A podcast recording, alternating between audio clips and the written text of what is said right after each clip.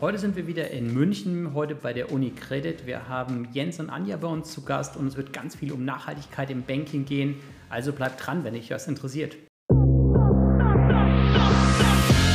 Willkommen bei Get Hired. Mein Name ist Benjamin Weller, Co-Founder von Hired das Early Career Network für Studierende und Young Professionals. Get Hired ist ein Podcast, der sich zum Ziel gesetzt hat, Insider-Informationen der Berufswelt zu enthüllen. Bleibt dran, um von tollen Gästen zu erfahren, wie ihr eure Karriere startet.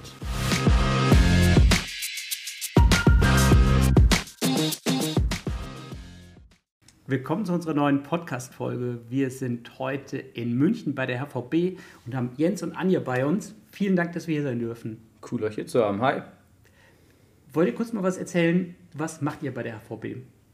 Klar, Ladies first. Ja, jetzt sagt man wahrscheinlich nicht, das frage ich mich auch jeden Tag. Nein, ähm, ich bin im strategischen Projektmanagement tätig, im CEO-Bereich ähm, und darf da immer wieder auf unterschiedlichen Projekten mitarbeiten und habe heute die Freude, eben mit dem Jens hier zu sein. Ich bin bei der Bank für das Thema Talent Acquisition, Talentgewinnung zuständig und damit auch für das Thema Employer Branding und Talentprogramme bei uns in der Bank. Könnt ihr mal kurz ein bisschen was zu erzählen, HVB kennt man, große Bank, aber vielleicht so ein paar Facetten, die man nicht so kennt von euch. Ein paar Facetten, die man nicht kennt. Ja, klar. Ähm, dann fange ich doch mal gleich ein bisschen größer an und formuliere, wir sind einer der Schlüssel für eine erfolgreiche soziale und ökologische Transformation bei uns in der Gesellschaft. Und jetzt fragt sich wahrscheinlich jeder, hä, wie Bank, warum das denn? Naja, ist ja relativ simpel. Ohne uns als Finanzinstitute gäbe es halt die Finanzierung von einem ökologischen Wandel, von Windparks, von grünem Stahl, von einer Mobilitätswende am Ende des Tages gar nicht. Also insofern sind wir fest davon überzeugt, wir sind äh, Teil der Lösung und nicht wie seit der Finanzkrise so ein bisschen in den Köpfen der Menschen angekommen, irgendwie Teil eines Problems. Genau, weil irgendjemand muss das ja alles finanzieren. Absolut, vollkommen richtig. Mhm. Und ich glaube, ähm, als wir uns ausgetauscht haben in Vorbereitung auf den Podcast, hattest du ja damals schon das schöne Beispiel gebracht. Naja, vor 100 Jahren wurde halt die Eisenbahn als große Mobilitätswende oder Enabler einer Mobilitätswende finanziert. Heute sind es halt dann, wie gerade beschrieben, eher die Windparks, ist es der soziale Wohnungsbau im sozialen Bereich und so weiter und so fort. Das ist insofern ja total spannend, weil ihr natürlich dann auch hier gerade mit, mit euren verschiedenen Divisionen der verschiedenen, ja, verschiedene Finanzierungen anbieten könnt. Also kannst du mal ein bisschen was erzählen, Jens, zu den einzelnen Divisionen, die ihr habt, was ihr hier in München habt, was ihr über Deutschland verteilt habt? Ja, klar, logisch, kein Thema. Ähm, ich würde mal sagen, wir strukturieren es mal so, ohne jetzt jede einzelne Division irgendwie zu verlaufen. Genau. Wir haben wie jede andere Bank auch einen Vertriebsbereich, in dem wir uns um äh, auf der einen Seite Privatkunden kümmern, also Leute wie wir, du, ich, beziehungsweise du bist ja Unternehmer, du bist ja ein besseres Beispiel dann für die zweite Gruppe, in der wir uns um unternehmerische Kunden kümmern. Ähm, dann gibt es neben dem Vertriebsbereich bei uns in der Bank äh, den Finance-Bereich. Da geht es also um alle Accounting, Buchhaltungsthemen, ähm, steuerlichen Themen etc. pp. Dann, bei multinationalen Unternehmen ja auch relativ komplex. Ja? Absolut. Eines ja. der wichtigsten Themen sicherlich mhm. auch zur Steuerung der Bank insgesamt. Dann gibt es den Risikomanagementbereich. Äh, das ist ja unser Kerngeschäft, Risiko zu nehmen und dann auch bewusst und gezielt zu managen. Und ähm, am Ende des Tages gibt es natürlich auch noch die Themen Operations, also der ganze Maschinenraum, die Prozesse, die bei uns in der Bank laufen, die Digitalisierung unserer Themen. Ähm, und dann kommen wir natürlich letztendlich auch zu so Supporting Functions, wie es People and Culture äh, auf Neudeutsch formuliert oder HR ist, Legal, Audit und Co. Und im Prinzip, wir sind ja äh, eine Geschäftsbank, eine Universalbank, haben wir all diese Bereiche komplett auch hier bei uns in Deutschland abgedeckt. Einen Teil davon zentral und einen Teil dezentraler, zum Beispiel dezentraler die ähm, Vertriebseinheiten. Genau, dann habt ihr hier in, in München ja Investmentbanking, Markets, und so weiter. Absolut. Kennt sich schon besser aus als wir quasi. Ja, genau. Also kann ja, man wir, fast, fast übergeben. Wir, wir, haben eben gerade noch äh, ja, unten äh, an der Türe einen alten, ja. alten Studienkumpel getroffen. Also deswegen äh, genau, deswegen hatte ich ein paar Insider-Informationen. Ich glaube, was den Leuten wahrscheinlich schon noch, ähm, wenn ich jetzt zumindest mal an meine Zeit damals vor dem Einstieg zurückdenke, helfen würde, ist, ähm, wir nennen uns ja immer so schön Geschäftsbank slash Universalbank. Deswegen vielleicht, um es mal einmal kurz durchzudeklinieren, weil du jetzt gerade das Thema Investmentbanking angesprochen hast. Ähm, was bedeutet es überhaupt, Universalbank zu sein? Das bedeutet halt, dass du die gesamte Klaviatur aller Banking-Produkte und Dienstleistungen am Markt auch anbietest. Fängt also an, wie vorhin schon gesagt, äh, bei dem einfachen Konto für Privatpersonen, geht weiter über eine Gründungsfinanzierung für Startups, Tech-Startups, äh, bis hin zu ähm, Kapitalmarktfinanzierungen für große Konzerne und mittelständische Unternehmen. Und da kommt dann auch das Thema Investmentbanking äh, mit ins Spiel. Also wie finanzieren sich mittelständische oder größere Unternehmen kapitalmarktorientiert? Jetzt haben wir gerade schon ein bisschen das Thema ähm, ja, Enabler der Energiewende, der Trans äh, Transportation und der Verkehrswende besprochen. Kannst du da noch ein bisschen mehr zu sagen, weil das ist ja ein riesiges Thema ähm, im, im, ähm, im Finanzbereich, dass viele Unternehmen, viele Finanzinstitutionen ähm, sich das jetzt auf die Fahnen schreiben. Ihr wart ja schon relativ früh dabei. Ja, absolut. Und, ja. und ich würde auch sagen, uns das nicht nur auf die Fahne zu schreiben, mhm. sondern dass wir da auch wirklich konkrete Sachen, sage ich mal, auch unterschrieben haben. Wir haben ein Net Zero Commitment, wo wir einfach sagen, wir wollen nicht nur in unserer eigenen Transaktionen grün sein, sondern auch das, was wir da mitfinanzieren. Und ähm, das merke ich auch jeden Tag in meiner Projektarbeit. Wir haben so viele ESG-Projekte am Laufen, wir einfach sagen, das prägt unsere Bank zurzeit einfach durch die, durch die Bank. äh, da gibt es da so einen schönen Spruch irgendwie, ich glaube, der stammt aus Spider-Man damals, mit viel Macht geht auch viel Verantwortung einher und äh, wir wissen ja alle, Geld, und das kennen wir so ein bisschen aus dem Privatbereich, lenkt er auch Entscheidungen am Ende des Tages. Dementsprechend ist das auch so ein bisschen der Grund, dass wir in der Meinung sind, dass wir als Finanzinstitut, als Bank eine besondere Verantwortung hier in dem gesamten Spiel haben mm, und Investitionsentscheidungen lenken können. Und damit haben wir uns selber gesagt, naja, unser Purpose ist es, Empowering Communities to Progress. Also wir wollen eine lebenswertere Welt und Zukunft schaffen und ich glaube, das können wir extrem gut aus der Funktion und Position, in der wir uns befinden. Auf der einen Seite mit eigenen grünen Produkten, die Unternehmen dann am Markt zur Finanzierung nutzen, zum Beispiel grüne Anleihen ist das eine Thema. Und auf der anderen Seite natürlich auch mit einem Thema, hm, wie sieht es eigentlich in deinen Own Operations aus? Und das ist das, was die Anja äh, gerade angesprochen hat, also Net Zero zu sein, ähm, seinen eigenen negativen CO2-Footprint zu kompensieren. Ähm, was gibt es da so für Beispiele irgendwie, damit man auch merkt, das ist kein Lip-Service am Ende des Tages, sondern da passiert in jedem einzelnen Bereich der Bank was. Also Own Operations angefangen. Wir haben mittlerweile, und das fand ich ganz witzig, als ich das vor ungefähr anderthalb Jahren das erste Mal gehört habe, mehr Diensträder als Firmenfahrzeuge, äh, die wir anbieten. Äh, Stichwort Mobilitätswende. Dann sind wir komplett plastic-free und kann nicht ganz sagen komplett, aber weitestgehend paperless, würde ich sagen, unseren eigenen Ambitionen entsprechend. Äh, wer die Bank kennt, weiß das. Mhm. Was gibt es noch für Themen? Äh, und die sind dann manchmal auch ein bisschen weniger magisch, als die mhm. Leute sich das vorstellen. Wir sitzen ja hier an einem wunderschönen Standort, unserem ikonischen äh, Tower in München. Und den haben wir vor einigen Jahren komplett kernsaniert. Super aufwendig, super kostenspielig. Es gibt eine eigene Geothermieanlage, die das Gebäude mit Wärme versorgt und runterkühlen kann. Das bedeutet am Ende des Tages auch, eigenes Geld in die Hand zu nehmen, um über solche konkreten Bauvorhaben äh, einen Beitrag zu leisten für eine lebenswertere und nachhaltigere Zukunft. Das sind so ein bisschen die Themen, die uns da alle umtrieben haben. Und äh, ich glaube, Anja, du kennst das ganz gut. Du bist ja im ESG-Bereich auch tätig gewesen. Es gibt keinen Bereich der Bank mehr, in dem du unterwegs bist, in dem dir das Thema nicht über den Weg läuft. Genau, und ich meine, ESG haben wir ja gerade schon gesagt, das ist ja eigentlich noch viel mehr als nur jetzt das E. Wir haben da natürlich auch bei S, also Social, ganz, ganz viele Anknüpfungspunkte ähm, von, ähm, was haben wir alles, äh, Volunteering-Möglichkeiten, ähm, kooperieren wir mit der Pfenningparade zum Beispiel, bis hin zu Wohnungsbau. Ich weiß nicht, kannst du mir da aushelfen? Äh, ja, klar, äh, logisch. also was fällt mir da sofort ein? Ähm, ich habe es ganz, ganz am Anfang mal ganz kurz fallen lassen, aber ich glaube, das ist gar nicht so richtig klar geworden. Äh, Social Impact Banking, also auf der sozialen Ebene, bei der sozialen Transformation einen Beitrag leisten.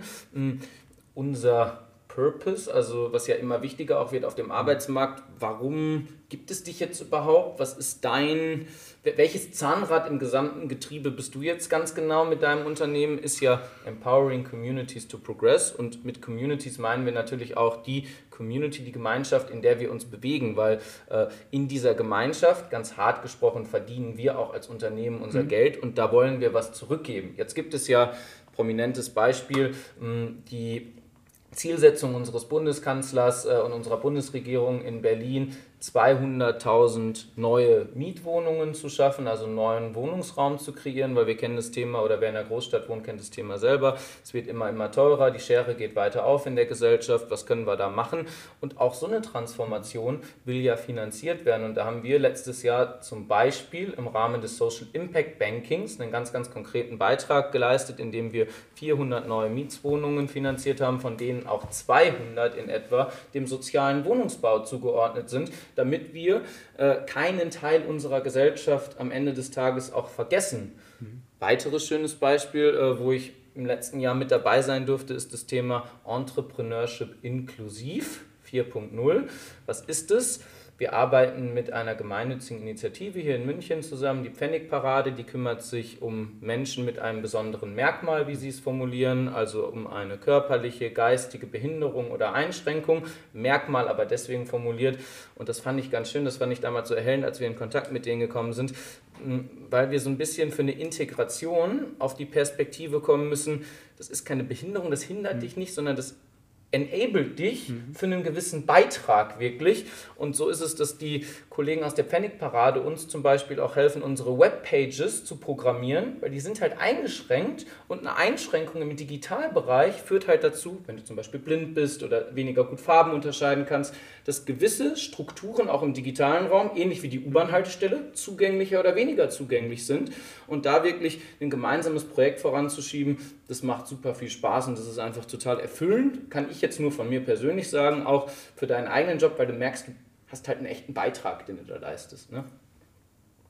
Ich finde es immer ganz witzig, wenn, als ich eben hier reingekommen bin, als ich das erste Mal hier im Tower war, war das alles noch so ganz, ganz dunkel und so drückend. Und jetzt ist es halt so hell, offen und ähm, ja, es versprüht echt einen coolen Spirit. Schön zu hören. Äh, jetzt musst du mal kurz erzählen, okay, mit der Geo, äh, Geothermieanlage, ja. wo ist die denn? Äh, das ist, die befindet sich hier unterhalb des Gebäudes. Das ist ein Brunnen, da darfst du mich jetzt wirklich nicht auf die Details festnageln. Ich bin nicht der Architekt. Der ist so zwischen 70 und 100 Metern tief und äh, versorgt das Gebäude wesentlich mit Energie. Also ein Teil muss immer noch durch Fernwärme hinzugefügt werden, aber ich glaube, es sind mittlerweile über 40 oder 50 Prozent an Autarkie und Eigenleistung, die das Gebäude hier leisten kann.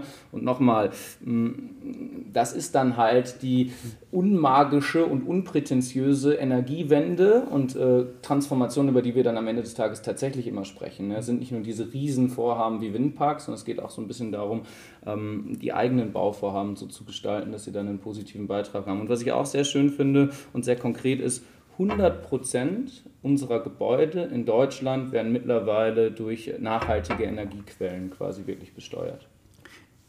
Ich finde, das ist auch das Spannende an dem Thema Energie- und Verkehrswende, dass halt jeder teilnehmen kann. Also, dass es halt echt so eine Entscheidung ist, hey, habe ich Bock dran mitzumachen? Finde ich das wichtig? Und wenn ich mitmachen möchte, dann kann ich mich halt dafür entscheiden, welche Klamotten kaufe ich, ähm, nutze ich halt jetzt als Unternehmen, ähm, den Vulkan, der scheinbar unter uns ist. Aber nee, ähm, ähm, äh, ja, unten, da wird es ja schon deutlich wärmer, ähm, wenn man ein bisschen gräbt. Ähm, also das ist ja total interessant, was du da machen kannst und dann auch super wichtig, dass man so, so ja, auch so Projekte hat, wo man sagen kann, okay, die heben wir so ein bisschen aufs Schild und zeigen damit auch, wir meinen das ernst. Klar, vollkommen. Und ich glaube, das sind oft Themen, die, die sind manchmal in Anführungsstrichen gefühlt zu unsexy, mhm. als dass man sie immer in die erste Reihe stellt. Aber das sind halt dann äh, die Themen, die auch den Unterschied machen. Was ich noch ein schönes Thema finde, um deine Gedanken zu ergänzen, weil du hattest ja vorhin gesagt, wir wollen nicht nur äh, Net Zero on Own Emissions, bis 2030 übrigens, ganz konkret, mhm. committed, weil die Leute ja immer denken, naja, auch das sind so Bekenntnisse, bis wann jetzt ganz genau. Wir haben uns das wirklich bis 2030 auf die Fahne geschrieben, was die eigenen Emissionen betrifft, äh, auf das Anlage- und Kreditportfolio, weil wir finanzieren ja auch die Industrie, die Wirtschaft, den Mittelstand Deutschlands, wollen wir es bis 2050 schaffen, darauf sind wir auch hart committed, was die Pariser Klimaziele auch konkret unterstützen würde. Und mh, mm, Und nur um zu zeigen, wir gehen den unangenehmen Themen nicht aus dem Weg. Das bedeutet natürlich auch, dass du dich mit schwierigeren Industrien in Deutschland, wie beispielsweise dem produzierenden Stahlgewerbe, auseinandersetzen musst, weil der Anspruch ist, glaube ich, geteilt und klar, dass wir da auch dekarbonisieren werden. Aber da stecken wir halt schon noch am Anfang in den Kinderschuhen und da gibt es einen Riesenwandel, den es zu begleiten gilt. Und da haben wir uns auch zusammengeschlossen mit anderen Finanzinstituten in einer Art Klima Alliance, um zu sagen, hey, wir wollen hier wirklich Dekarbonisierung, Stahlindustrie ganz konkret vorantreiben und äh, äh den CO2-Footprint da verringern. Ich glaube, genau darum nochmal geht es, unsexy Topics mal ins Bewusstsein der Bevölkerung zu rufen und auch mal für so einen Sinnes- und Geisteswandel dann am Ende auf der Empfängerseite zu sorgen natürlich auch ein super wichtiges Thema, also dass halt kein Institut das alleine schaffen kann, weil gerade, ähm, ich muss sagen, deswegen habe ich auch immer gerne im Bereich nachhaltige Finanzierung gearbeitet, weil ich finde, dass du halt schon dort auch einfach ähm, trotzdem so einen gewissen Team-Spirit hast und innerhalb der, innerhalb der, der Finance-Community, dass du sagen kannst, hey, wir arbeiten ja alle für ein Ziel, natürlich will jeder das eigene Institut ganz vorne sehen, aber es geht auch darum, über gemeinsame Standards, über Agreements, über Kooperationen einfach nochmal diesen Prozess krass zu beschleunigen, weil, okay, wir haben halt jetzt nicht die Zeit, die wir bei anderen Innovationen im Finanzbereich hatten. Ja, also ich finde immer, ähm, wir sind wichtig, wir als Hypovereinsbank, aber die Themen, die uns beschäftigen, siehe Transformation, sozial, ökologisch,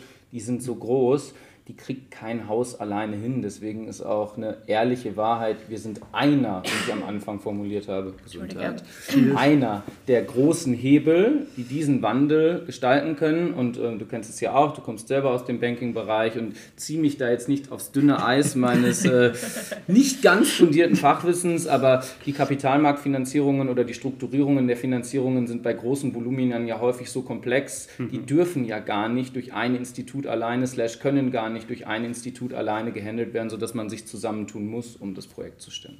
Ja. Das ist ja auch eine schöne Sache, da findet man ja auch neue Freunde. Ja. Vollkommen. ähm, mögt ihr noch ein bisschen was dazu sagen? Ähm, Anja, du arbeitest im, im Bereich ESG.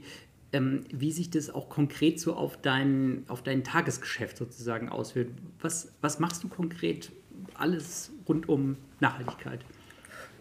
Also das Einfachste ist tatsächlich am Abend dann die Monitore alle auszuschalten und das Licht, das macht auch einen Unterschied. Ähm, aber ich ja, beschäftige mich tatsächlich, am, wir haben noch Licht, ja. Okay. Nur wenn jemand am Fahrrad sitzt.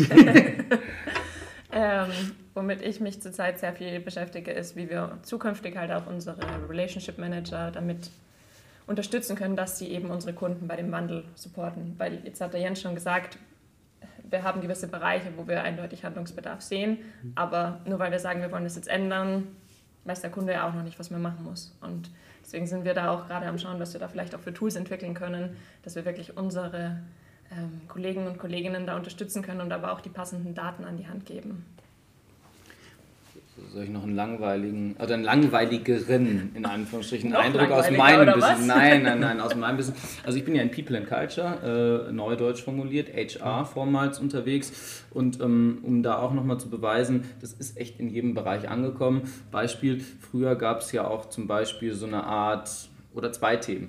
Es gab ja einmal einen ein, äh, ein Goodie-Portfolio, wenn du auf Messen gegangen bist, was nimmst du denn da so für Giveaways mit irgendwie? Kugelschreiber, äh, immer Kugelschreiber. Kugelschreiber, äh, äh, dann digitale ähm, Ladegeräte irgendwie äh, über 18 Adapt äh, mit 18 Adaptern versehen, Stichwort irgendwie EU-Regelungen, damit man mal den Waste, mhm. also den Abfall reduziert und und und. Da haben wir uns im letzten Jahr, am, ganz am Anfang, auch eine ganz klare neue Strategie gegeben und gesagt, naja, wenn wir wirklich nachhaltig sein wollen, dann bitte auch in jedem Produktprozess, mhm. was wir intern haben. Das bedeutet also auch in den Giveaways, haben also umgestellt und bitte jetzt nicht schmunzeln oder lachen, weil auch das ist wieder nur ein konkreter Beitrag auf Bienenwachstücher zur Verpackung von Lebensmitteln. Übrigens ähm, haben wir unsere eigenen Bienen, also so auf beide Seiten. Richtig. Äh, auf dem Dach der österreichischen Kollegen in Wien äh, steht ja. ein, eine Bienenfarm. Ja, gut, ne, aber wir haben tatsächlich welche auch in Bayern. Ja. Ah. Guck mal, wusste ich noch gar nicht. Entschuldige. Gar nicht schlimm. Man kann nicht alles wissen.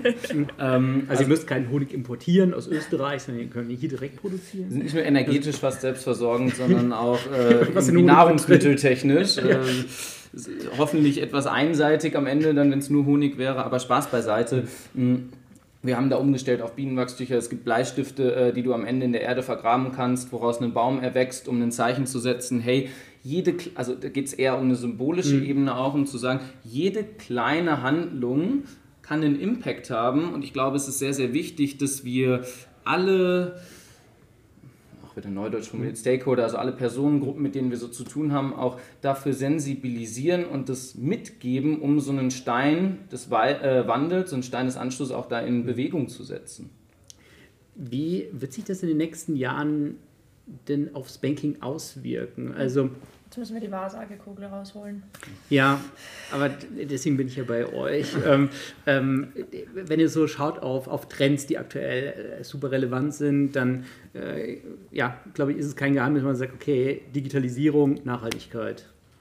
Ja, ist herrlich. Das sind große Themen. Ja, aber klar, du triffst den Nagel natürlich voll auf den Kopf. Also ich glaube, wenn du die zwei größten Themen in unserer Branche benennen müsstest, wäre es genau die, die du genannt hast, Digitalisierung und Nachhaltigkeit. Und das sind natürlich auch Themen, die so ein bisschen sich gegenseitig die Hand reichen. Ja. Äh, Ich glaube, prominentestes Beispiel ist so ein bisschen das Stichwort Reiseaktivitäten. Ne? Wie viel ist man so früher im Business-Kontext gereist? Auch wir hier in der Bank und wie viel reisen wir nach all den positiven Erkenntnissen der Corona-Pandemie, dadurch natürlich zumindest beschleunigt heute noch, dann ist es natürlich viel, viel weniger, wenn man festgestellt hat, hey, das klappt auch anders ganz gut. Nicht ausschließlich digital, das ist uns schon auch wichtig äh, zu nennen, deswegen glauben wir zum Beispiel auch an eine hybride Arbeitswelt, aber extrem viel kann in der Interaktion schon digital abgewickelt werden. Und da sieht man, glaube ich, ganz gut, äh, wenn die Infrastruktur verfügbar ist, dann reicht sich das so ein bisschen die Hand. Ähm, ich glaube, du wolltest wahrscheinlich auch nochmal eine Ebene tiefer mit deiner Frage, was, was verbirgt sich eigentlich hinter den zwei Kategorien Digitalisierung und ESG, Nachhaltigkeit. Ähm, ich fange mal an mit Digitalisierung vielleicht, um so drei Begriffe zu nennen, die das greifbarer machen äh, für deine Zuhörer oder unsere Zuhörer. Mm, Die nächste Ebene wäre dann für mich so ein bisschen digitalisiere das, was du hast an Prozessen und Produkten, um dem Kunden einen Mehrwert zu leisten, um das Portfolio an Dienstleistungen, was du hast, zu ergänzen. Wir kennen das alle. Ich glaube, das klassischste und älteste Beispiel ist, wo die Bank ja auch Vorreiter der Digitalisierung war, äh, ist so ein bisschen das, das, das, das Thema Online-Banking. Ne? Das gibt es seit zig Jahren, das sind wir alle gewohnt, weil wir gemerkt haben, ich muss nicht für jeden Service irgendwie in die Filiale rennen. Und das wird jetzt natürlich in jeder beliebigen Form ausgebaut. Ja? Also du müsst mittlerweile wollen die Kunden stärker auch einfache Kredite über einen Online-Antrag abschließen und dafür nicht auch noch mit ihrem Finanzberater sprechen. Es gibt andere Themen und auch da sind wir wieder von der hybriden Welt überzeugt, die sind beratungsintensiver, das sind wichtige Lebensentscheidungen, ob es um die Finanzierung von einem, äh, äh, von einem Haus geht, also von einem neuen Eigenheim oder, oder, oder. Da ist persönliche Beratung und da wird persönliche Beratung für uns, unsere Meinung, immer relevant und wichtig sein und digital begleitet dieses Angebot nur also digitalisiere Produkte und Services. Zwei, automatisiere auf Basis all der Daten, die du hast. Ähm, wir haben im Banking, und auch das ist kein Geheimnis, ich finde, das sollte man auch mal offen nennen, seit Jahren und Jahrzehnten einen hohen Kostendruck in Deutschland aufgrund der Marktstruktur. Das heißt, wir müssen auch sehen, dass wir sinnhaft Kosten einsparen. Übrigens, es trifft ja nicht nur uns als Industrie in der Vergangenheit. Schau dir all die Tech-Unternehmen an, die sehr schnell gewachsen sind. Amazon, äh, Meta, äh, äh, Twitter und Co., die jetzt riesige Wellen der Restrukturierungen auch bei sich erleben, weil das Wachstum einfach zu groß geworden ist, sodass ich sagen muss, hey, ich muss meine Prozesse und Themen, die ich habe, schon auch mit den Tools der Digitalisierung effizient irgendwie aufstellen. Aber nicht nur, damit ich effizient bin, sondern auch, damit dem Kunden am Ende die bessere Dienstleistung zur Ja. Verfügung gestellt werden kann. Weil der Kunde will nicht mehr, wenn er den Kreditantrag eingereicht hat, drei Monate warten, bis das Ganze quasi manuell prozessiert ist, durch alle Abteilungen gelaufen ist. Bei einfachen Kreditsummen soll das idealerweise sofort geschehen und das ist mit Hilfe von Datenmodellen heute weitestgehend auch möglich.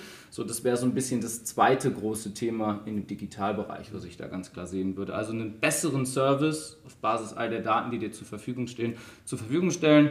Noch ein letztes Beispiel von mir oder ein Vergleich. Du guckst wahrscheinlich genauso wie wir, oder zumindest machen wir es, haben wir uns letztens noch darüber unterhalten, Netflix, äh, da wird dir jedes Mal irgendwie ein, ein, neuer Film vorgeschlagen, den du dir anschauen solltest. Ich finde immer ehrlich gesagt, dass die Vorschläge schon nicht 100% mhm. treffgenau sind, aber ganz gut sind.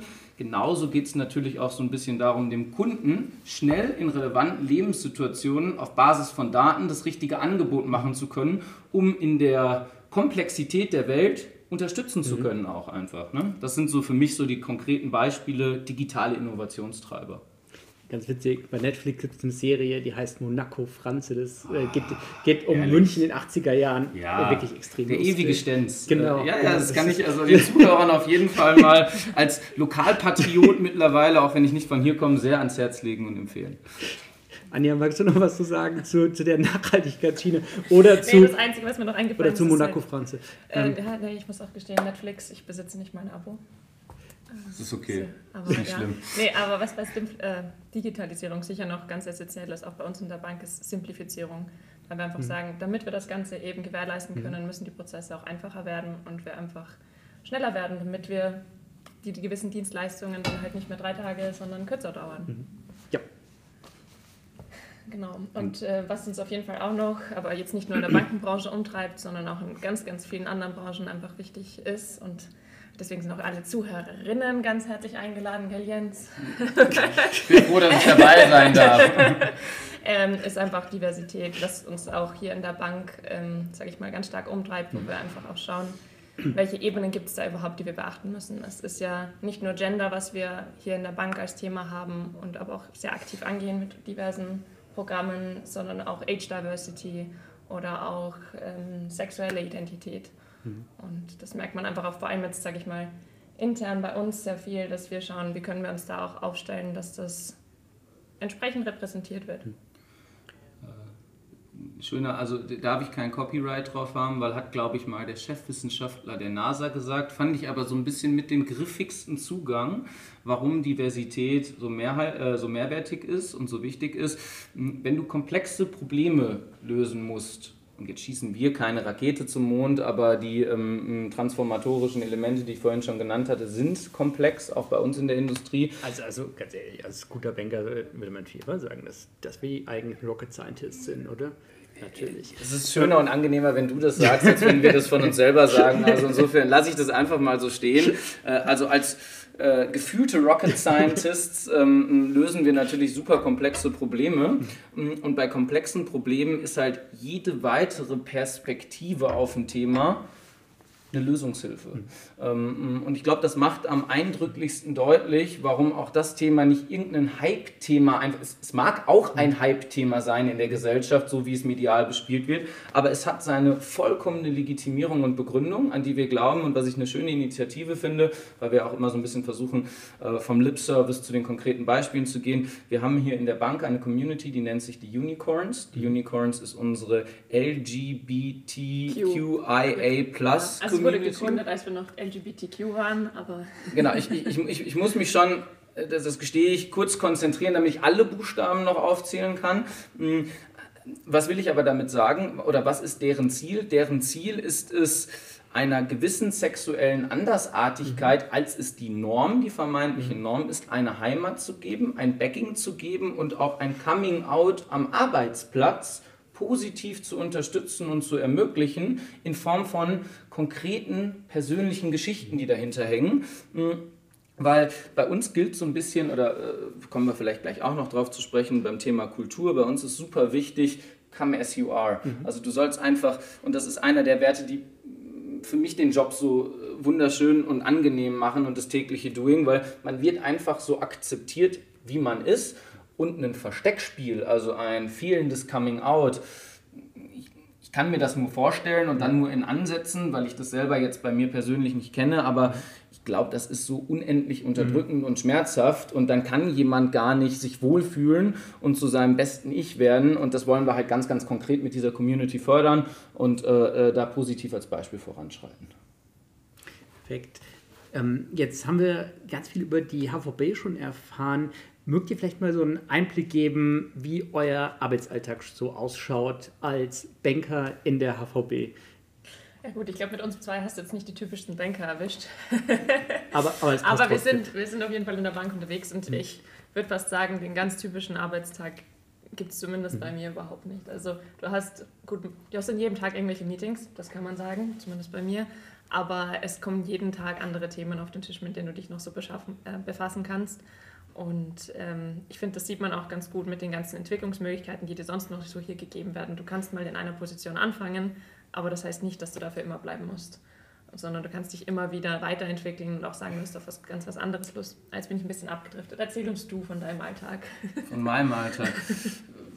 Ich gebe gerne Einblicke in meinen Alltag. Äh, vielleicht können wir nochmal zu dir zurückkommen, weil ich glaube, es ist nochmal ein bisschen spannender. Also folgendes, um es ein bisschen einzuordnen. Ich habe ja gesagt, wir befinden uns als Branche in einem riesigen Transformationsprozess. Also wir müssen Dinge anders machen, als sie vorher waren. Und ich glaube, das beschreibt auch ganz gut, wie unser aller Alltag aussieht, und zwar in zwei Bereiche geklustert. Einmal Run the Business, also hm. schaff irgendwie dein Business tagtäglich, die Aufgabe, für die du gerade zuständig bist. Das ist bei mir jetzt das Thema Talent Acquisition, also Talente in die Bank zu bekommen, die richtigen Skills in die Bank zu bekommen mit meinem Team.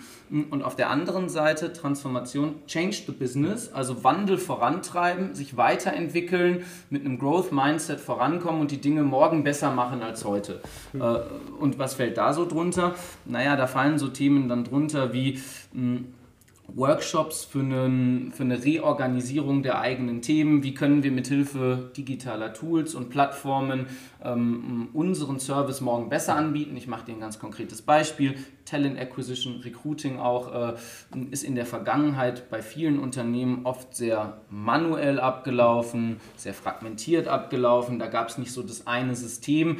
Wir haben im letzten Jahr unseren Recruiting-Prozess komplett und zwar vom Ende in den Systemen bis vorne zum Kandidaten digitalisiert und neu aufgestellt. Und das ist natürlich ein riesen Change-Projekt, ein Veränderungsprojekt, wo wir mit circa zehn Kollegen gemeinsam daran gearbeitet haben aus allen Fachbereichen.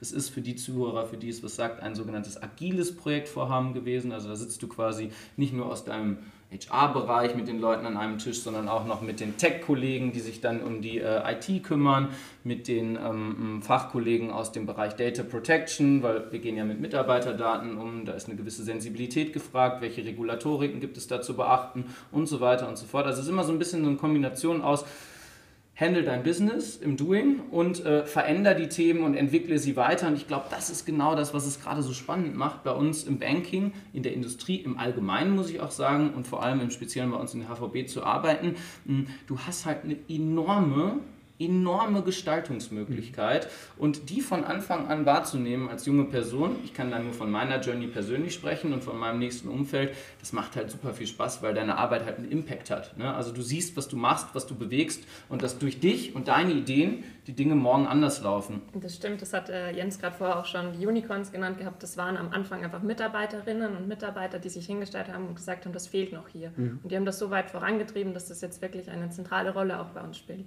Also man kann, egal wer man ist, hier wirklich auch, sag ich mal, Wandel initiieren und vorantreiben. Und Wandel ist auch, glaube ich, ein gutes Stichwort. Das haben wir vorher gar nicht bei den Treibern quasi genannt. Also irgendwie die Bank wandelt sich immer jetzt. Ähm, wir sind letztes Jahr zum Beispiel auf eine Culture Transformation Journey gestartet, wo auch wieder jeder aufgerufen ist, sich wirklich auch einzubringen und zu sagen, okay, wie können wir noch immer nach über 150 Jahren bestehender Bank ähm, die Bank sein, die wir sein wollen und vielleicht auch nochmal uns ein bisschen, sag ich mal, verändern und dahin gehen, wie wir eben sein wollen. Jetzt habe ich im Kreis geredet. Nee, aber das was, wenn wir vielleicht mal, wenn wir jetzt gerade bei Journey sind, mal eure persönlichen Journeys zur HVB beschreiben könntet. Das wäre, glaube ich, noch total spannend. Ja, ein, ein, sehr gutes Glas Wein bei mir. okay. Ich wurde tatsächlich ähm, von der Bank angesprochen und eingeladen zu einer virtuellen Kunstführung damals. Ja. War halt während Corona-Zeiten und ähm, bin ich gleich mal angesprungen, weil ich dachte, cool, kann ich gleich noch ein bisschen Kultur mitnehmen, Hochkultur in diesem Fall. Ähm, und ähm, hatte dann die Möglichkeit, eben Leute kennenzulernen, die in der Bank arbeiten. Ähm, es war jetzt auch ganz lustig, ich habe vor kurzem äh, die Bilder gesehen von dem Event damals, Remote, und mit zwei habe ich eben jetzt, zwei Kollegen und Kolleginnen, habe ich noch immer was zu tun und ähm, zu sehen, wie sich das verändert hat. Aber jedenfalls quasi bin ich über das Gespräch dann in die Bank gekommen, weil die mir einfach Einblicke gegeben haben, was ihr Arbeitsalltag so ist und ähm, wie das Ganze so ausschaut, habe ich gesagt, ja, ich habe Interesse und dann bin ich über ein Trainee-Programm in die Bank gestartet. Da gibt es auch sehr viele Möglichkeiten, sage ich mal, in der Bank jede, Division hat eigentlich ihr eigenes Trainee-Programm. Ähm, ich bin damals äh, in einem Bereich gestartet, den es inzwischen schon gar nicht mehr gibt. Transformation. genau, Transformation, ja. ähm, der wieder, sage ich mal, restrukturiert wurde und wieder noch anders aufgestellt wurde, eben damit wir besser aufgestellt sind für die Digitalisierung. Ähm, und hatte dann eben durch das Trainee-Programm die Möglichkeit, sage ich mal, die Schwerpunkte zu setzen, die ich auch setzen will. Ich habe dann noch in ähm, Digital eine Rotation gemacht, war in HR, also People and Culture. Deswegen sitze ich vielleicht auch heute hier, weil ich da den Jens kennenlernen konnte. Äh, und hatte dann auch noch die Möglichkeit, äh, eine Rotation in Mailand zu machen, wo ja unsere Mutter, die UniCredit, sitzt. Äh, was hast du denn vorher gemacht? Hast du wie jeder gute Banker BWL studiert? Ja, also direkt davor habe ich tatsächlich hm. einen Master in vergleichender Kulturwissenschaft mhm. abgeschlossen. Mhm.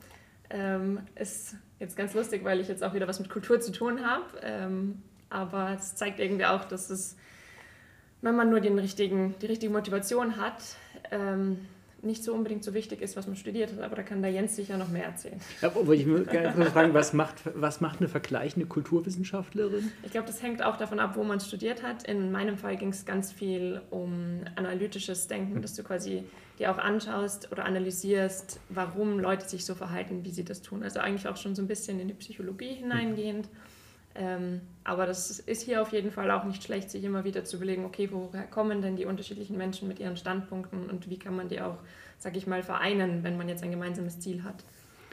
Wie kommen vergleichende Wissenschaftler auf eine Kunstführung, eine virtuelle Kunstführung der HVB? Über LinkedIn.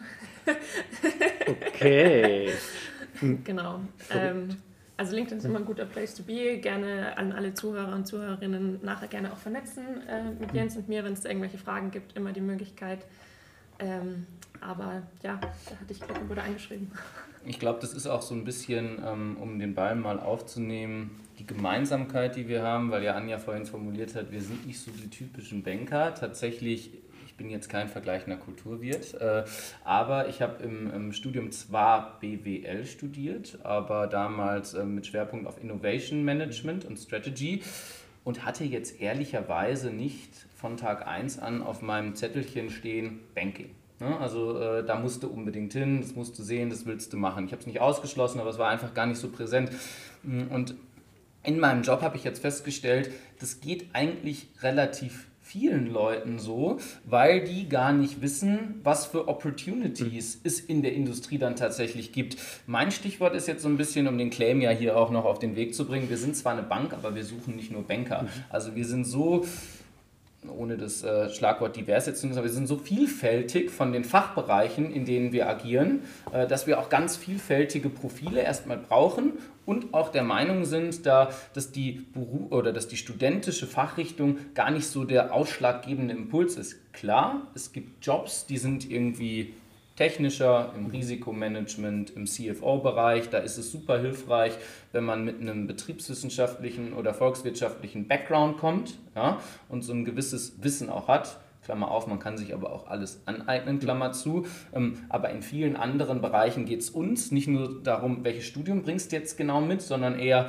hast du eine Leidenschaft und eine Neugierde für die Industrie. Die brauchst du, weil das ist dein Spielfeld, in dem du dich bewegen wirst. Und dann geht es ein bisschen mehr darum, bist du auch so ein Entrepreneurial Spirit, bist du jemand, der anpacken will, der machen will und der neugierig ist, dann hast du so viele Möglichkeiten in so einem großen Konzern dich zu entwickeln. Ob äh, du jetzt wirklich im Marketingbereich anfängst und eine Marketingstrategie entwickelst, ob du im Produktbereich Produkte konzipierst für unsere Kunden am Markt, ob du nachher im Sales-Bereich diese Produkte auch vertreibst. Ich glaube, das zeigt schon ganz gut exemplarisch, wie vielfältig die Jobmöglichkeiten sind und dementsprechend auch die Profile, die wir suchen. Also äh, da schließt sich der Studienhintergrund nicht aus. Ne? Um zurück zu meiner Reise zu kommen, ich habe gesagt, ich habe zwar BWL studiert, aber mit Fokus Innovation Management, habe gar nicht so sehr daran gedacht und bin dann zufällig über eine Kollegin, die hier angefangen hatte, in der Inhouse-Beratung mit der Bank in Kontakt gekommen und habe auf einmal gemerkt, hey, das ist ein Umfeld, was ich super spannend finde, weil Transformation bedeutet extrem viel Gestaltungsmöglichkeit und das war mir wichtig, das war so ein Aspekt, ich will was vorantreiben und gestalten und nicht nur einfach ausführen. Also ich will das jetzt nicht bewerten normativ, ob das besser oder schlechter ist, aber mir war es wichtig, was gestalten zu können. Und die Chance hast du halt in einer Industrie, die sich super stark wandelt und die sich auch wandeln muss. äh, extrem und dann die Kultur, auf die ich gestoßen bin. Und zwar Jetzt warst du ja selber mal im Banking unterwegs, ohne den Namen hier direkt zu nennen, weil ich will auch nicht schlecht über Kollegen sprechen. Aber was ich so ein bisschen gemerkt habe äh, im Kennenlernen der Industrie, da ist schon auch viel Ellenbogenkultur, Haifischbecken, mm, mm, ja, und nicht immer nur ein Miteinander unterwegs. Und ich glaube, das zeichnet uns schon im Kern als Unternehmen und die Kultur auch aus. Wir sind sehr bodenständig, und dazu stehe ich und da kann mich auch jeder ins Kreuzverhör nehmen als, äh, als Unternehmen und in der Kultur. Wir sind ziemlich hierarchiefrei. Wir sind sehr gemeinschaftlich in unserem Doing und wir kümmern uns extrem stark umeinander. Also ich habe wirklich das Gefühl gehabt, ich bin hier wichtig und meine Meinung ist gefragt und nicht, ich bin jetzt als Trainee damals, wie ich gestartet bin, einer von 12.000 Mitarbeitern und ich muss mir da erstmal sieben Jahre meinen Weg durch die Nahrungskette bahnen, bis man mich hier auch wirklich hört. Und das finde ich wirklich cool und das fand ich cool, das hat mich damals überzeugt und dann habe ich es einfach mal ausprobiert und es war halt genau die richtige Entscheidung. Jetzt habt ihr beide schon über Entwicklung gesprochen. Jetzt habt ihr beide nicht so den super typischen Lebenslauf. Wie war denn das jeweils für euch, so diese dieser Kick in die, in, den, in die nächste Stufe zu, zu gehen. Also jetzt zum Beispiel von vergleichender Kulturwissenschaft zu ISG. Ja, ich würde sagen, mit viel Lernen verbunden ähm, und ganz, ganz viele Fragen stellen. Also das ist, glaube ich, auch ein, essentieller, ein essentielles Thema hier in der Bank. Wenn du was nicht weißt, dann musst du unbedingt fragen. Mhm. Also es ist ja auch nicht so, dass dir alles am Silbertablett hingeliefert wird, sondern du musst da auch einfach wirklich selber dahinter sein. Aber wenn du eben die Motivation zeigst, dann wird immer irgendjemand da sein, der dir auch die Antworten liefert und dich da unterstützt, dass du dir das aneignest. Was macht. Sorry. Hm, ach, nee, mir ist nur so ein Gedanke durch äh, den Kopf geschossen. Also ich würde den Punkt mit den Fragezeichen schon auch unterstützen. Also viele Fragezeichen erstmal, ganz ehrlich wie läuft denn das jetzt ganz genau? Äh, wie funktioniert das? Gepaart mit aber einer Neugierde, da auch Antworten mhm. zu bekommen auf deine Fragen und was lernen zu können und auch da wieder so ein bisschen nicht nur, dass dein Doing einen Impact hat, also das, was du täglich machst, sondern ich finde auch immer, aber das ist meine persönliche äh, Meinung, ich finde immer so Lerneffekte total motivierend und bereichernd, wenn man das Gefühl hat, krass, ich bin jetzt wieder einen Schritt nach vorne gekommen, ich habe jetzt wieder was dazugelernt und ich glaube, da ist so viel, was du lernen kannst. Ähm, ich habe auch nicht damit gerechnet, dass ich irgendwann mal im Personalbereich der Bank lande. Auch das war sozusagen eine Chance und eine Opportunity, die die Bank mir ermöglicht hat, die man dann am Shop verpacken muss, auch mal mit ein bisschen Mut und Courage. Und dann lernst du auch wieder total viel und neue Themen und, und findest auch eine Begeisterung in den Themen wirklich. Also nur um das dann nochmal zu unterschreiben, da sind oft Fragezeichen dabei, aber ich kann nur wirklich jedem, und das gilt nicht nur für die HVB, sondern grundsätzlich im Leben den Tipp geben, ausprobieren. Ja, weil, äh, weiß nicht, erinnere dich an deine Studienzeit. Man hat zwar einen gewissen Studiengang gewählt, BWL, aber du wusstest doch noch nicht sofort, wo du mal irgendwie landest oder so. Du musst dich doch ausprobieren, musst doch erstmal herausfinden, was gefällt einem, was gefällt einem nicht. Oft habe ich festgestellt, ich kenne die Bereiche gar nicht so gut, dass ich mir da wirklich ein Urteil erlauben kann. Ich gehe lieber mal rein und versuch's und guck's mir an. Jetzt ähm, kriege ich schon mit, okay, ihr macht das, was ihr macht, mit echt viel Begeisterung und ähm, ja, was kann man, kann man nicht ver verhehlen. Ähm, erstmal so ganz konkret, was ist für euch eine, eine, tolle Woche, wenn ihr am Freitag denkt, okay, das wäre jetzt richtig gut. Und wenn ihr jetzt sagt, okay, jede Woche ist eine tolle Woche, dann ist es vielleicht ein bisschen, bisschen wenig, sondern nicht mal ganz konkret sowas, hey, das, das hat mir richtig Spaß gemacht in der Woche. Da gibt es immer wieder so Highlight-Wochen. Ich weiß nicht, wie repräsentativ die jetzt da.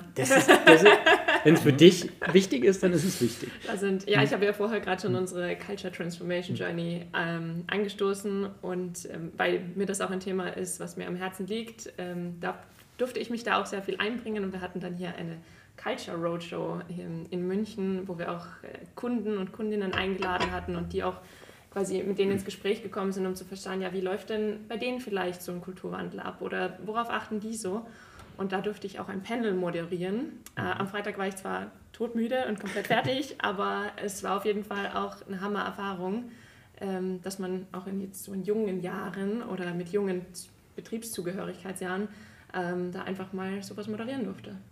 Okay, wie, wie geht es? Also man, man, nimmt die Zettel, die Fragen. Nee, nee, nee, nee, nee, nee, ich meine, wie, wie kommen die da drauf, dich ein Panel moderieren zu lassen? Ähm, ähm, Wer hat das denn entschieden? Also das ist ja... Ähm, Im Rahmen dieser, jetzt zeige ich schon wieder dieses Transformation Journey Wort, ähm, wurde eben für jeden, für jedes Land ähm, in dem die UniCredit tätig mhm. sind, deren Tochter wir ja sind, einen Champion gesucht, der mhm. eben dafür in einer junioreren Rolle ist und dafür zuständig ist, eben das Thema Kultur irgendwie auch aus einem anderen Blickwinkel voranzutreiben. Und für Deutschland habe ich die Ehre, dass ich das machen darf und deswegen durfte ich das dann auch an diesem Tag quasi mit übernehmen, ähm, dass ich da mit unseren Kundinnen und Kunden gesprochen habe. Wow. Hast ja auch ein cooles Bewerbungsvideo damals gemacht. Oh ja, aber wie das so ist mit so Videos, äh, dreimal gedreht, äh, dann das endlich abgeschickt und dann wurde das am Ende zusammengeschnitten und der einzige Satz rausgenommen, den ich am liebsten gestrichen hätte. und der war? Ja, naja, ich will ihn nicht unbedingt jetzt auch noch in diesem Kontext nochmal präsentieren. Okay, aber er scheint ja überzeugt zu haben. Ja, also, naja, aber also man hat halt Sätze, wo man eloquent darüber kommt und welche, wo man nicht so eloquent ist. Und das war meiner Meinung nach einer, der nicht so eloquent war. Aber ja, aber erzähl mir lieber von deinen Wochen-Highlights. von meinen Wochen. Ich finde, das ist eine spannende Frage, eine schwierige Frage. Hm, wenn man die sehr, also ich kann konkrete Beispiele geben, aber ich kann versuchen auch sozusagen, was macht den Spaß und irgendwie die Leidenschaft bei mir am Job aus. Ich glaube, was man dazu sagen muss, ein bisschen, damit es besser verständlich ist, ich bin ja dann jetzt irgendwann mal abgebogen ähm, an der Gabelung, mache ich jetzt eine Fachkarriere, also werde ich fachlich der Experte für ein Thema oder werde ich äh, eine Führungskraft bei uns im Unternehmen in den Bereich Führung, weil mir das einfach ein Thema war, was mir im Leben schon immer super viel Spaß gemacht hat. Ich habe mal Leistungssport getrieben, ich habe meine Fußballmannschaft trainiert, ich habe an der Universität als Dozent gearbeitet, also ich habe so ein bisschen gemerkt für mich, mich motiviert es total, wenn ich irgendwie einen, mm, wenn ich Menschen begeistern kann, mhm. die mitnehmen kann, für was gewinnen kann.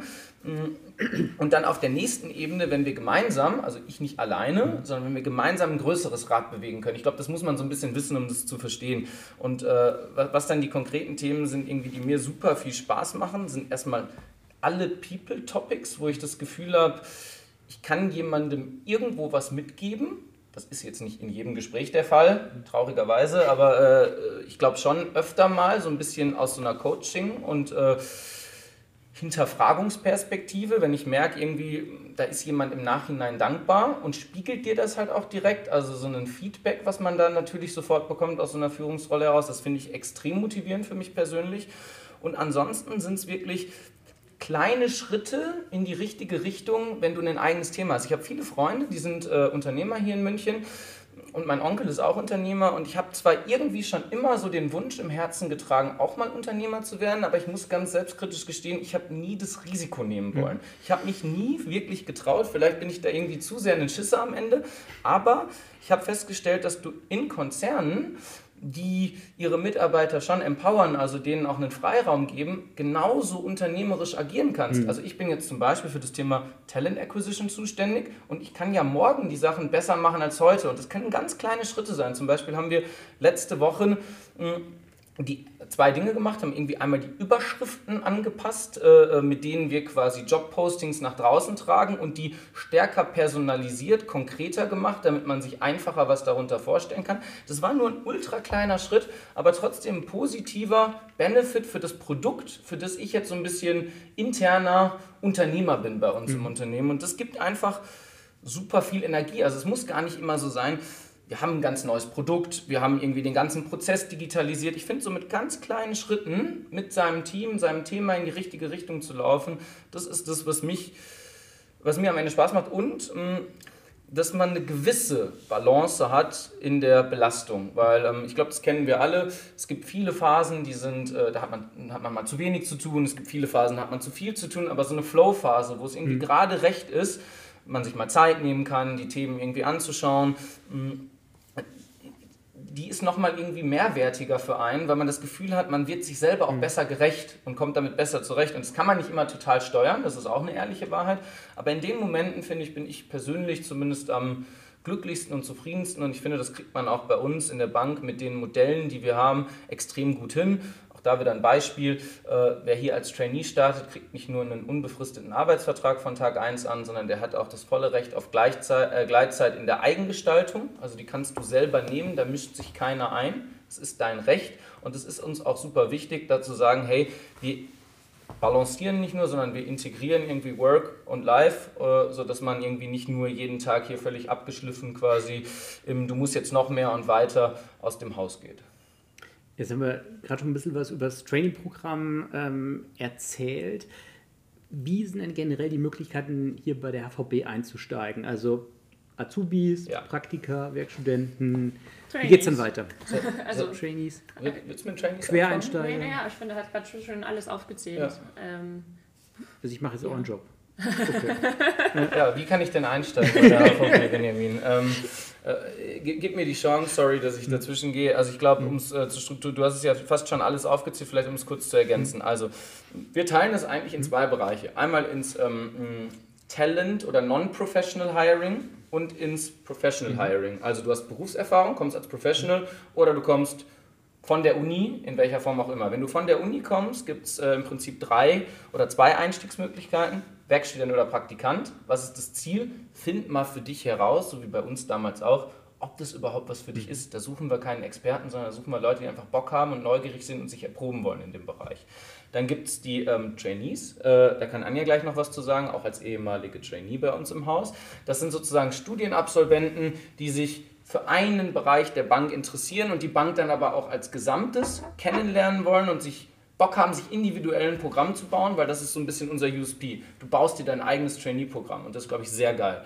Ähm, du hast die Auszubildenden genannt, das ist auch noch Non-Professionals äh, und Dualstudierende. Das sind also Schulabsolventen, die äh, stehen vor ihrem Abi-Abschluss, vor ihrem Fachabi, vor ihrer mittleren Reife und sagen, ich will entweder direkt in der Ausbildung als Bankkaufmann oder Bankkauffrau starten, äh, als äh, Fachinformatiker oder ich will ein duales Studium machen und parallel dazu quasi auch schon Praxiseindrücke sammeln. Mhm. Das sind so die Einstiegsmöglichkeiten in dem Bereich und im Professional-Bereich. Ich glaube, wie gesagt, jede Position ist denkbar, machbar. Das kann man jetzt schlecht generisch beschreiben und zum Trainee-Programm kannst du ja am besten. Ja, ich meine, du hast ich bin, so Struktur, ich bin so strukturfanat, stelle ich immer fest, dass ich das immer noch mal so schnell in Strukturen fassen will. Sorry, aber deswegen für die kurze Vorrede. Nee, nee, alles gut. Du hast, ähm, ist ja eh schon gesagt, also das Trainee-Programm ist wirklich darauf aufgebaut, dass man sich das selber noch mal so gestaltet, ähm, was einem auch wichtig ist. Ähm, du hast am Anfang eine Homebase, ähm, für die du dich bewirbst, in der du dann auch, sage ich mal, zu Hause bist. Mhm. Ähm, und dann auch so eine, Idee, was so deine Zielposition nach dem Genie sein wird. Und dann kannst du dir quasi in Absprache mit deiner Führungskraft überlegen, was sind denn vielleicht noch Rotationen oder andere Schwerpunkte, die wichtig wären, damit du nachher einfach auch bestmöglich ausgebildet bist und aber auch ein Verständnis für die ganze Bank hast. Also wenn du dann begründen kannst, ähm, es ist super wichtig, dass ich besser vernetzt bin und deswegen muss ich jetzt in einen anderen Bereich noch schauen, dann wirst du da höchstwahrscheinlich auch einen Weg finden. Also es ist auf jeden Fall wichtig, dass man auch Eigeninitiative zeigt und sagt und vielleicht auch im Gespräch herausfindet, worauf man Lust hat und was man da so machen kann. Wie äh, bist du nach Mailand gekommen? Also ja, natürlich mit dem Flugzeug, ich weiß, aber... Ähm, es gibt da einen Nachtzug, also ich weiß jetzt gar nicht, warum du das so in den Raum stellst. Du okay, musst halt mit dem Nachtzug nach Venedig fahren und dann mit dem Zug weiter nach Mailand, aber jetzt mal nur so bei der Seite. Okay, Thema Sustainability. Äh, äh, äh, okay, ich wusste gar nicht, das Nachtzug... Okay, cool. Ähm, ja, also ich bin totaler Nachtzug-Fan. Ähm, ich habe jetzt gelesen, dass die voll überbucht sind. Ach, jetzt gleich mal wieder schlechte Werbung machen, oder? Nein, nein, nein, nein. Also im Sinne von, die sind verbliebt. Aber okay. Also, ich muss mich outen und sagen, ich bin erst einmal in meinem Leben in Vietnam Nachtzug gefahren. Ich bin noch nie Nachtzug gefahren. Ist okay, okay. dann fühle ich mich wieder wohl. okay, also, also nach Mailand du bist gekommen, im Zug ähm, nach Mailand gekommen. Und hm. das ähm, hing daher, dass ich da meine Homebase, eine hm. Schwesterabteilung in der Gruppe hatte also eben in Mailand und ich dann gesagt habe, okay, damit da einfach auch die Zusammenarbeit bestmöglich funktionieren kann, fände ich super, wenn ich die Leute dort kennenlerne und auch sehe, woran die quasi in der, in der ersten Linie noch arbeiten. Ähm, und habe dann da eben genauso mit meiner Führungskraft gesprochen, gesagt, okay, was ist mir wichtig? Ähm, da, da hätte ich einen, das würde ich gerne machen. Und die hat dann von sich aus gesagt, ah, okay, ich stelle einen Coffee her, einen Kontakt, ähm, habe dann auch mit der Führungskraft von der aufnehmenden Einheit ge gesprochen. Ähm, das war ein super freundliches Gespräch mit der, hat echt Spaß gemacht. Die hat auch nochmal so gefragt, okay, äh, was sind denn die Schwerpunkte, die du da setzen willst? Was für einen Fokus hättest du denn gerne? Was stellst du dir da vor? Ähm, und dann mit der Einbindung von People and Culture, das äh, Formelle noch geregelt, dass ähm, man da dann, sag ich mal, die Rotation beantragt ähm, und auch das Versicherungstechnische und alles geregelt ist. Und dann war ich im September in Mailand. Ja. Ich glaube, so aus einer generischen Perspektive, um meine Strukturverliebtheit mal wieder hier in den Vordergrund zu spielen, äh, kann man auf jeden Fall sagen, Teil deines Traineeships ist halt auch eine International Experience, mhm. ne, die die Leute bei uns sammeln sollen. Mhm. Warum ist uns das wichtig? Weil all das, was wir jetzt irgendwie beschrieben haben, machen wir ja immer als Teil der Unicredit-Gruppe und wir sind halt eine europäische Bank und wollen auch wirklich einen Austausch untereinander fördern und enger zusammenrücken. Das ist uns echt ultra wichtig, weil wir merken, ähm, in Italien gibt es viele Ideen, die wir hier noch nicht kennen, die wir uns abschauen können. Stichwort äh, läuft oft unter dem Begriff Shadowing. Also man schaut sich mal so an, was macht mein Gegenspieler auf der anderen Seite der Alpen, was kann ich mir von dem angucken und was kann ich auch von dem lernen. Und wenn du natürlich große Projekte voranschiebst, machst du das auch idealerweise zusammen, weil macht ja keinen, also macht ja keinen Sinn, dass du für ein und dasselbe Problem zwei Lösungen entwickelst und dann wieder eine Komplexität hast, die dir Geld kostet und und und und und. Ne? Also insofern, International Experience soll erstmal gemacht werden. Und ähm, ja, dann ist so ein bisschen die Frage, ja, was willst du halt sehen und was macht total viel Sinn. Ne? Weiß nicht, worauf ja. hättest du Lust? Also ich finde Mailand super. Also ich bin, bin ein riesen Mailand-Fan, weil ich die äh, Cold Cuts äh, geil, geil finde. Die Cold Cuts, du musst mich... Also halt so die Mortadella ah, und... Äh, ja, ja. Das ist Beim Aperitivo schön, oder? Äh, also ich, äh, ja, finde ich super. Ja. Perfekt. Vielen, vielen Dank euch beiden. Ähm, es hat riesig Spaß gemacht ähm, und äh, ihr habt einen tollen Spirit und eine tolle Geothermieanlage. Deswegen vielen, vielen Dank euch beiden. Sehr, sehr Schön, gerne. Dass du da warst. Vielen Dank euch fürs Zuhören, fürs Zuschauen. Wir haben alles zur HVB, zu Jens und zu Anja unten verlinkt. Und wenn ihr Fragen an die beiden habt, da geht's weiter. Vielen Dank euch und bis zum nächsten Mal.